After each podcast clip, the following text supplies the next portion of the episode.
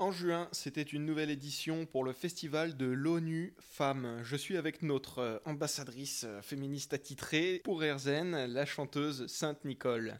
C'est une initiative qui existe depuis juillet 2010. Oui, alors l'ONU Femmes a été lancée en, 2010 et l'antenne française en 2013.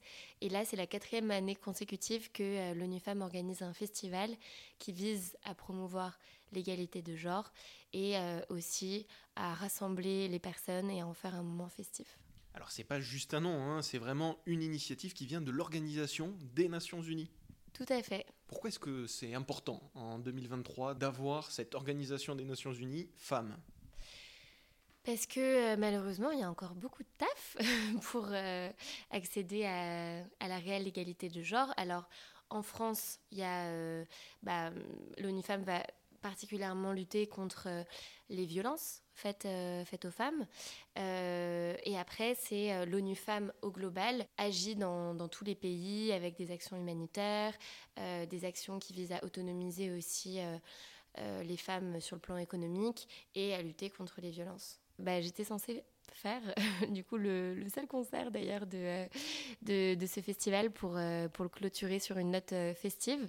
Et euh, malheureusement, les éléments en ont décidé autrement. Une tempête terrible s'est abattue sur Pantin à ce moment-là. Au sens propre au sens propre, vraiment, le mobilier s'est envolé et euh, du coup, le concert a été euh, annulé de peu. Mais oui, donc là, le festival avait lieu sur, euh, sur trois jours et donc il y avait des, des rencontres littéraires, des ateliers, des artistes, des fresques, des. Des conférences.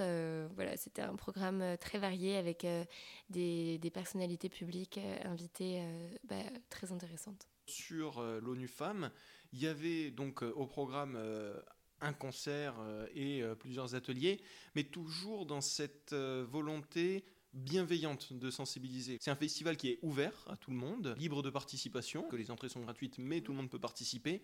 C'est vraiment un festival qui est très ouvert dans tous les sens du terme. Ouais, complètement. Et c'est vrai que là, les, tous les festivals féministes auxquels j'ai participé euh, étaient dans ce même état d'esprit, d'ouverture, euh, d'accueil de, de tout le monde. Et parce qu'en fait, le féminisme, c'est pas que pour les femmes, c'est aussi pour les hommes. Et c'est euh, pour lutter finalement contre cet enfermement dans des cases et dans un espèce de schéma qui, qui, enferme les femmes, mais aussi les hommes.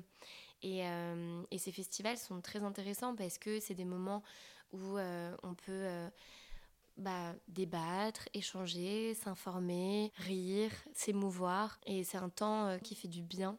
Et ouais. Cet engagement auprès de l'ONU Femmes, il vient s'inscrire finalement parmi plusieurs autres engagements, comme votre chanson Viva la vulva. Je me souviens qu'à l'âge de, de, 26 ou 27 ans, je me baladais dans les rues de Paris et je voyais des affiches avec une forme que je ne connaissais pas et en dessous il y avait écrit This is not a bretzel ou bien euh, This is not a space invader et je me disais mais c'est quoi alors ce truc? Et quand j'ai appris que c'était un clitoris j'étais ultra choquée de découvrir à 27 ans à quoi ça ressemblait. Et du coup je me suis pris de, passion pour euh, pour le sujet, je me suis énormément documentée et j'ai écrit un morceau là-dessus. Et je me suis rendu compte que en fait, mon, ignorance, elle était largement partagée et elle était aussi entretenue par la société.